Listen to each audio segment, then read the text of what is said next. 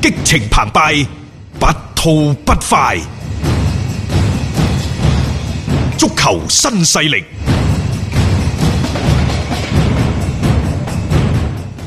係啦，咁啊，各位，截止到二月十八號二十四點，全省累計報告新冠肺炎確診病例一千三百三十一例。十八號當日全省新增確診病例三例，為惠州市嘅三例；新增出院四十一例，累計出院五百七十一例。新增出院嘅病例當中，八例為重型病例治愈出院，其他為普通型或者輕型治愈出院嘅。咁我哋繼續翻啦，我哋就歐冠方面嘅一啲話題啦。咁啊頭先都講咗幾多就馬體會同埋利物浦嘅一個情況，睇睇阿斌少有冇其他補充？誒、呃嗰場賽事就冇噶啦，倒係多蒙特嗯，喺主場二比一擊敗咗巴黎聖日門。咁誒、呃夏蘭特呢，又即係你會睇到係神兵天降，佢真係為歐冠而生嘅。好犀利啊佢，佢仲要係唔同球隊、唔同時間段都可以有咁高嘅效率。同埋夏蘭特最主要一樣嘢就係佢喺呢個賽季佢打嘅賽事並唔多，嗯，可能好多多特嘅多蒙特嘅隊友，包括呢就歐洲主流聯賽啲球員啊，包含國家隊嘅賽事在內，嗯分分鐘已經打咗可能四十場賽事噶啦。嗯，有啊有啊，你計計埋埋肯定有㗎嚇嚇誒、呃但係夏蘭特至今為止只係打咗二十八場嘅賽事。嗯，喂，二十歲都未夠，一米九 幾，咁淨係當打嘅時候，佢、嗯打嘅二十八場賽事入咗三十七個波，呢、個就係即係一個神風嘅數據嚟嘅。嗯，啊，咁即係喺一啲歐冠咁嘅大型嘅淘汰賽嗰度。首發喎，我仲擔心佢首發得唔得？嗯結果佢係真係得得得得，我睇過佢佢入波呢，即係佢門前嘅觸覺啊，好快。嗯，然之後呢，嗰、嗰個即係嗰個預判，嗯其實做中鋒又或者係做殺手嗰個預判好緊要。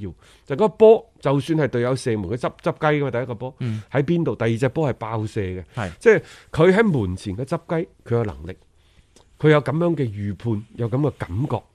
頭槌啊，更加唔使講呢，一米九幾。嗱而最關鍵嘅呢，佢左右腳嘅開弓，嗯嘅嗰個球速好快，嗯急且勁。冇錯，好難捉啊！嗰下即係嘭一聲咁就已經係掛角㗎啦，第二個入波就已經好充分嘅一個展現啦。誒所以夏蘭特呢一位嘅即係前鋒球員新星啊，而家真係成個歐洲裏邊最火爆嘅我一今個表現。日睇到嗰句説話最好玩嘅呢，最好笑嘅呢，就係嗯麥巴比深情咁望住夏蘭 特，滿眼都係十九歲嘅時候嘅自己。即係而家啲更新換代咁快係嘛， 兩年就已經換係咗啊，位你置。諗下呢場賽事，新祖、夏蘭特、啊麥巴比，嗯全部都係平均二十歲。冇錯，即係呢班人就係未來，即係起碼十年間裏邊啦，可以喺歐洲成個頂級足壇裏邊咧，係即係佔據一個比較主導位置嘅球員嚟。夏蘭特代表多蒙特七場賽事入咗十一個波。嗯，誒、我相信過去三四十年都唔會有太多個球員，甚至乎係絕無僅有嘅球員，可以係達到咁樣嘅數據。嗯，咁而且佢逢係一啲嘅賽事嘅首秀啊，即係代表新球隊嘅首秀啊，都有入波，哇！呢、個就真係好犀利。佢喺細斯波紅牛六場小組賽入咗八隻，嗯今日凌晨入埋兩隻，佢而家係入咗十隻嘅歐冠入球，嗯佢係追平咗而家李雲道夫斯基，甚至乎以咁樣嘅趨勢嚟睇呢佢今年攞歐冠嘅最佳射手，你以前就 C 朗呢，嗯，而家都唔使唔使預噶啦。即係好有可能啊！加上個球隊打法亦都比較有利於佢嘅發揮先，呢、個係真嘅。話啊呢位小朋友好犀利喎，好勵志嘅喎。嗯嚇日日咧就嗰個起床起床嘅鬧鐘啊，嗯係歐聯嘅歐冠嘅主題曲嚟嘅喎， 哇！日日噔噔噔噔噔，想唔起都唔得啊嗰陣時， 佢即係有有一個激勵嘅目標啊！我翻去我都今快晚我哋啲，唔試試啊！係我都翻去試 試先，即係試試歐冠嗰個嗰個主題曲作為一個嘅啊鈴一聲係嗰個時熱血沸騰係嘛？嚇即係嚇唔係啊！你想唔起身都起都唔得啊！嗰陣時咁咁啊係，嗰 嗰首歌係好激昂嘅嚇。啊好啊，即係有時一個人嘅成功咧，就係從一啲嘅即係方方面面點點滴滴係累積起身嘅。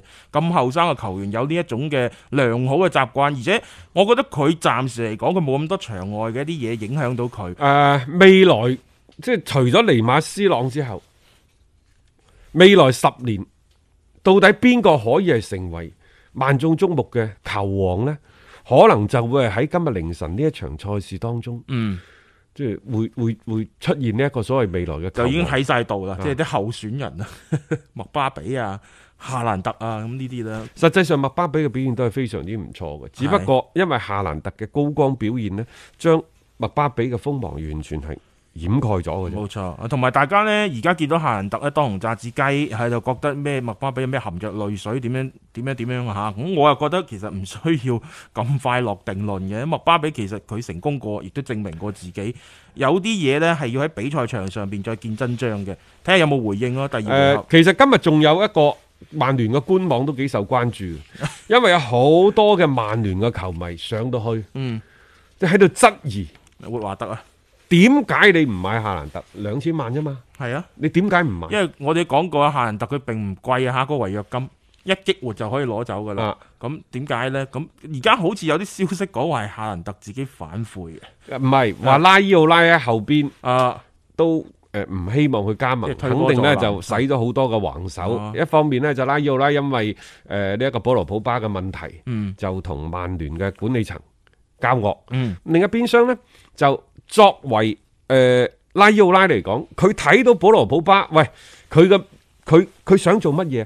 佢想呢最好就係三兩年之間嗯，就幫呢一個嘅球員，其他啲球員呢就轉一轉。魚唔過塘唔肥啊嘛。冇 錯啦，即係你睇下當初保羅普巴翻翻去祖雲達斯，再翻嚟曼聯，按照佢嘅計劃呢，今年或者係舊年就應該係賣俾皇馬。啊，咁樣你轉多幾轉呢，我一轉就嗯千幾兩千萬，甚至乎三千萬嘅一個交易嘅佣金，呢講嘅係佢嘅個收先入啊，係呢個先至係拉伊拉伊奧拉嘅利益嘅最大啊化冇。錯啊，但係保羅普巴呢件事，見個鬼都怕黑啦，唔買。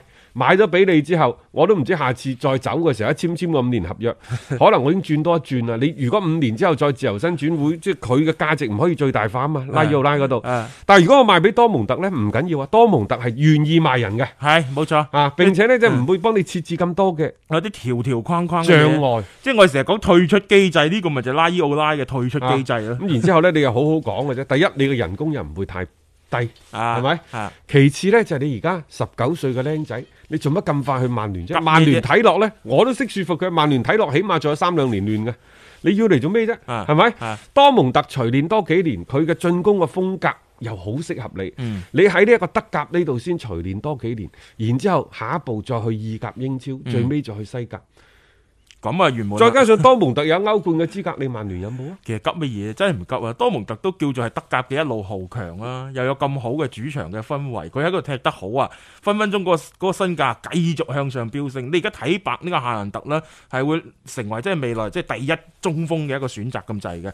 誒所以即係其實喺今次嘅呢個轉會當中，我哋睇翻思路係好明確嘅，而且我覺得拉伊奧拉所成個嘅操作咧都係正確啊咯。不過呢，你睇誒、呃夏蘭特嘅轉會費係兩兩千萬，嗯，話曼聯租借恩加路都五百萬英鎊。係咁你就睇得出個性價比其實真係夏蘭特係好高嘅。係啊，但係呢啲嘢過咗， 呢啲嘢過咗去，唔需要再講啦。嗯啊，即係夏蘭特嘅身上呢，肯定即係我大膽啲講，喺佢廿五歲之前，佢起碼有兩次嘅轉會，嗯，有兩次轉會。有兩次轉會。啊，係咯，你都預咗呢啲嘅球員肯定會係成為即係歐洲好多球隊呢係想去搶嘅一個炙手可熱嘅球其實員。多蒙特都快手喎嚇我都好奇怪，即係除咗呢一個夏蘭特之外呢，佢咪喺祖雲達斯嗰度租借安利簡恩嘅，二嗯月一號租借嘅，二月十八號就買斷啦，嗯，買斷喎，係啊，唔講嘢啦。即係啱使啱用咪嗱一聲兩啊千咯五。百萬歐元，係啊即刻賣斷。係啊，呢個多蒙特嗰個出手都快準狠啊！嗯，冇錯嚇。咁啊，關於呢啲比賽方面嘅情況，我哋下半 part 翻嚟繼續跟進啊。